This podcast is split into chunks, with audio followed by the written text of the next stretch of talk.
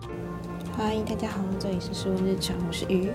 嗯，这一次嘞，拿到我之前就是呃问遍大家很久，就是想要听什么样的主题。然后我这次就是票选第一名的部分嘞，就是我的减肥经历。嗯，其实我减肥的历程其实还蛮久的，我的减肥历程呢大概有持续八年左右。然后到现在，其实大家都叫我吃胖一点，就觉得我现在真的太瘦了，所以从原本的嗯小胖妹，然后面包超人的这些绰号，然后到现在大家觉得哦你太瘦了啊，好像你搬东西都有点没力的感觉，然后整个人有点干瘪，甚至有一阵子瘦的像有点像难民的感觉，然后呃。我的故事呢，我就先来讲一下好了。我为什么就是我八年前，我小时呃大概高二的时候，就是为什么会想要瘦，就是因为我那时候呃跟就是班上同学很好，可是好就仅止于朋友而已，就是兄弟。然后可是那时候你可能搬东西啊，或者是你呃上课借笔记啊，就有点呃碰壁吧。那也会被开玩笑啊，可是这种这些都是朋友级的玩笑，可是就会比其他比较漂亮或比较瘦的女生就是来的吃力一点，或者在人缘上面、人际关系上面你要付出多一点的那种，找讨好、社交技巧之类的。好，然后那时候刚好遇到要做高要做一个表演。然后就很想要，就是突破自己，想要做自己不敢尝试的事情。然后我就想，我就想要去跳舞啊。可是因为那时候太胖，所以穿短裙，然后高跟鞋又显得自己超像电线杆，然后又很肿。你在后面就特别显眼。然后你化妆，戴假睫毛，就真的超像一块面包上面插着那个毛屑的感觉，然后就很臃肿的感觉。那那时候看了。自己的穿衣服的时候，为什么跟其他的女生或自己朋的好朋友，就是有点形象有点不太一样？那我就就是觉得哦，是不是因为自己太胖？好，反正那时候周围男生也会觉得，就是有会笑你很胖。我就开始我的减肥之路了。那中间呢，说老实话，这八年期间，我不断的停滞，不断的复胖，不断的卡关。那停就是体重只要卡太久，我就会有一个想法，就是好好啦，那算了，就都都已经到这样。可是我就先放纵自己两天好了。可是放纵了两天之后，就减不下来了，就超悲剧的。就是大家一定有跟我一样的感受，就是根本就是看到体重超过比原本的瘦的成果再多两公斤，那两公斤减不下来，后面就有点摆烂状态，然后。之之后，下一个阶段就会更胖。好，那只要每一次踏上不想面对的时候，再开启自己的新的减肥之路，就会觉得自己人生过得很辛苦。结果呢，我就在反反复复的这样子的练当中，不断的卡关复胖，卡关复胖，然后有一阵子就是在。瘦到了四十八到四十六，然后之后又再回来，整个复胖到五十六，所以真正胖了十公斤。然后后来我又在前年把这十公斤给减掉，那瘦回了到呃四十六公斤，然后到现在就是一直维持在这个时间。那我变更瘦的时间呢，是在呃去年去年的时候就。一个变不小心变太瘦了，因为其实我后来自己在饮食上面控制的非常的严格，然后嗯也努力的想要一直往下一个体重迈进，因为我很怕我像之前这样，就是我瘦到我的目标体重之后，可是我的吃的东西没有好好的克制，然后没有让自己就是有一个呃变胖的弹性弹性的那个范围，然后就。瞬间爆冲，那我就有点，我这个人就是爆冲了，我就有点想那个耍废放烂之类的。那后面呢，我就所以就我让我自己瘦到了四十二点五，快要到四十一，然后那时候真的变太瘦了，然后整个肋骨啊、脊椎突出，然后整个外形很像难民，然后颧骨就侧颊凹陷，反而更不好看。那之后呢，我后来我真的看了，我自己现在的男朋友都觉得就是有点太恐怖了，然后感觉骨头被折断的样子，然后我才知道说，哎，其实太瘦不是好事，长得也不太好看，然后整个胸型超平，然后。那个肋骨都一根一根很明显。那我那时候头发也掉了很多。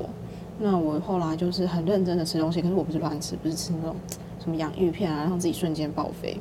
不是，我是嗯，慢慢的从饮食上面增加分量，然后摄取比较好的、比较健康的东西，这样子。那补补足我的热量，让我的热量摄取大于每天大于自己。的基础热量摄取大概五百大卡这样子。那现在呢，我真的觉得就是我可以自由的控制我想要什么样的体重，那维持现在的体态。我今天如果多一公斤、少一公斤，我都可以有办法让它调整回来，在我想要的范围之内。那我就是在近期就找到适合我的生活方式、饮食方式、生活习惯。那了解到瘦不是一个目标。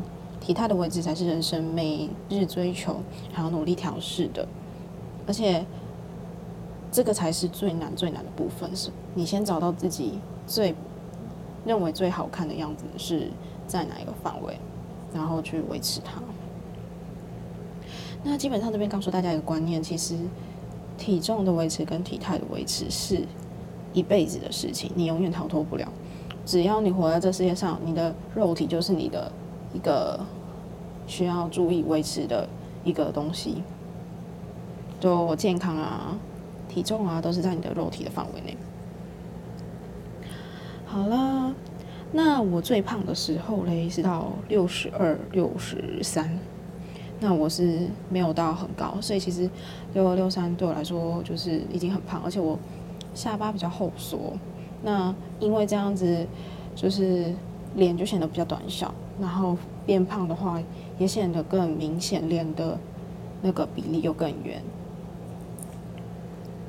所以后来呢，我用过多少个方法？后来这一次很认真算了一下，大概二十二种吧。然后扣掉一些重叠的方式，还有二十种。那我先告诉大家，我尝试过什么方法，大家听听看哦。一定一定有人觉得，就是我真的是疯了。那大概市面上所有的方法我都试过了。那我最就是大家觉得就是我可能很健康啊什么的，没有，其实没有。我一开始减肥的时候超级白气，就整个就是用减肥药、泻药来去让我自己的体重数值看起来比较好看。对啊，那这是我觉得最烂、最烂的方法，其实最没有效，因为整个就在脱水，而且重点是我的肛门都快要脱出来了。然后我之前用运动的方式，就是大概每天就规定自己游泳二十趟啊，跑操场要三十满三十分钟啊，然后在太阳底下穿着厚衣服跑步啊，然后每天晚上跑完之后马上拉筋，然后再赶快回去读书，然后如果晚上没有空的话，就白天趁着白天课跟课中间的时间去跑步，然后那时候还会被周围的人笑，因为那时候夏天。然后穿着大外套，然后口罩也是戴着，因为那时候怕晒伤。然后再就是烈日下跑二十圈这样子。那不过那是我是觉得没有什么啦，就是你被被笑就被笑，因为我就是我当天的目标就是要做完，我还蛮坚持的。然后郑多燕啊，还有什么 IU。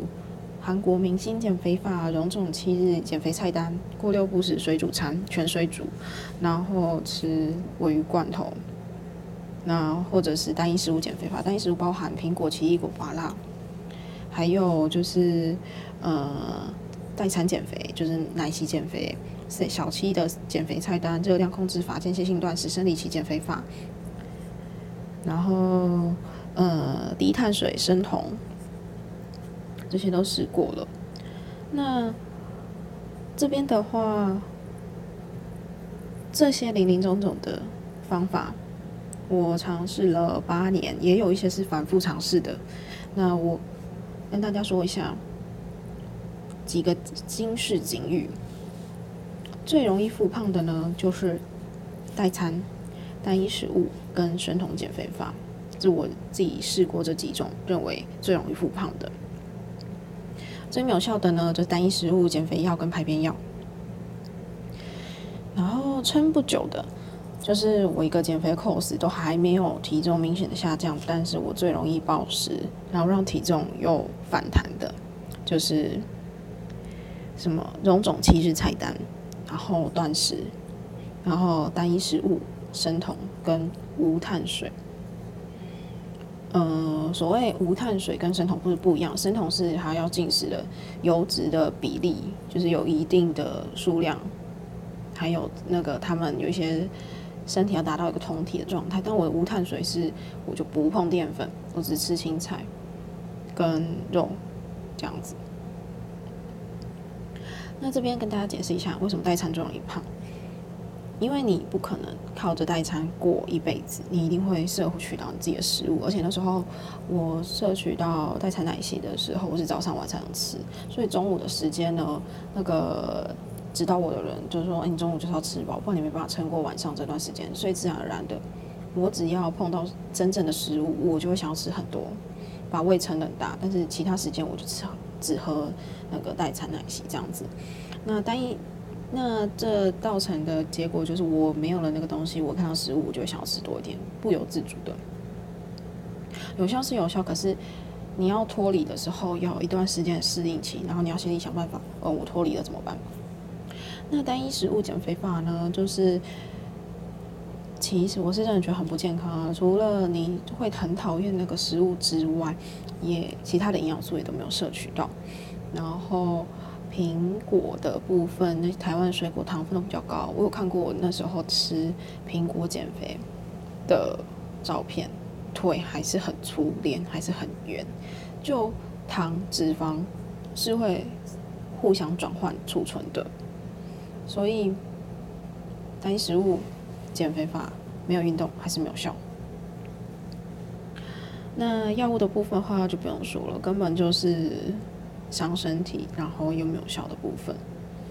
然后，有种七日菜单，它的食物量真的太少了，所以我真的觉得完全不建议，因为我吃了三个 cos，只有一次有成功。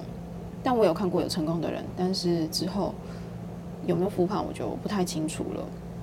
对，所以像他的减肥菜单就是两片苏打片，呃，一匙花生酱，就不知道怎么吃，对啊，所以，呃，减肥我刚刚有说过，减肥是你人生当中都要执行，都有可能在每个阶段重复执行的一个维持体态的一个动态跟必做的功课。所以找到适合自己的方法。还有健康的饮食习惯比较重要。那我现在目前呢，持续使用的方法就是热量控制法，然后无糖饮料，就是水要喝满自己的体重的，我忘记是几分之几了。反正我如果假设我今天至少一个人至少一天要喝满三千 CC。然后我之前最狂是喝到五千啦，就是自己的体重，然后后面再加一个零，这样两个零这样。然后因为水分可以帮助身体的代谢力啦，然后还可以预防一些就是泌尿道疾病，但是水不能一次灌太多。嗯，然后你想要喝一点饮料就选择无糖的，但是不要选择奶茶无糖，因为奶茶无糖就是它还是有牛奶啊，牛奶是有油脂跟热量，所以我会觉得油脂的部分就是。让你在一般的三餐的正餐饮食当中去摄取足够的，这样子就够了。而且奶茶对自己的身体也是不是很好，要么就你就选择鲜奶茶，不要选择就是外面的那个奶精奶茶、奶油球奶茶那种都不太好。然后尽量选择就是看得到原来的形状，它原原本长的样子形状的食物，鱼就鱼就是鱼，不是鱼丸，这样那。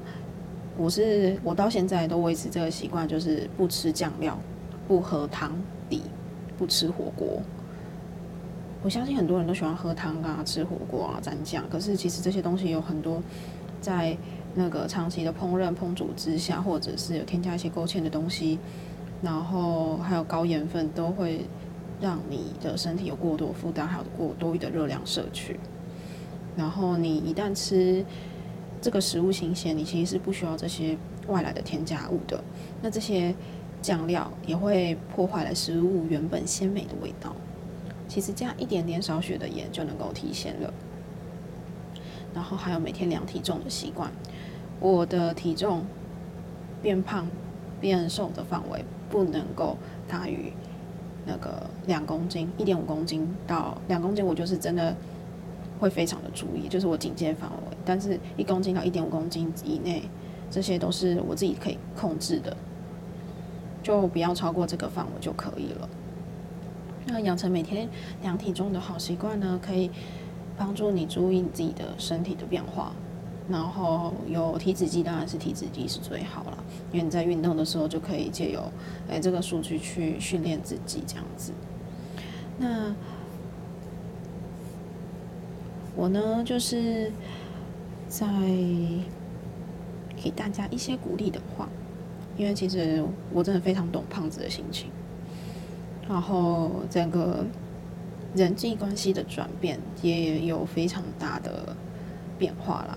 对，所以我鼓励这边最后给大家一段话，就是你没有瘦下来，你不知道你自己有多美。很多胖子都是潜力股，对，所以大家好好加油。之后我再分享一些我自己的小菜单给大家听。那今天的单集就先这样子，大家晚安，拜。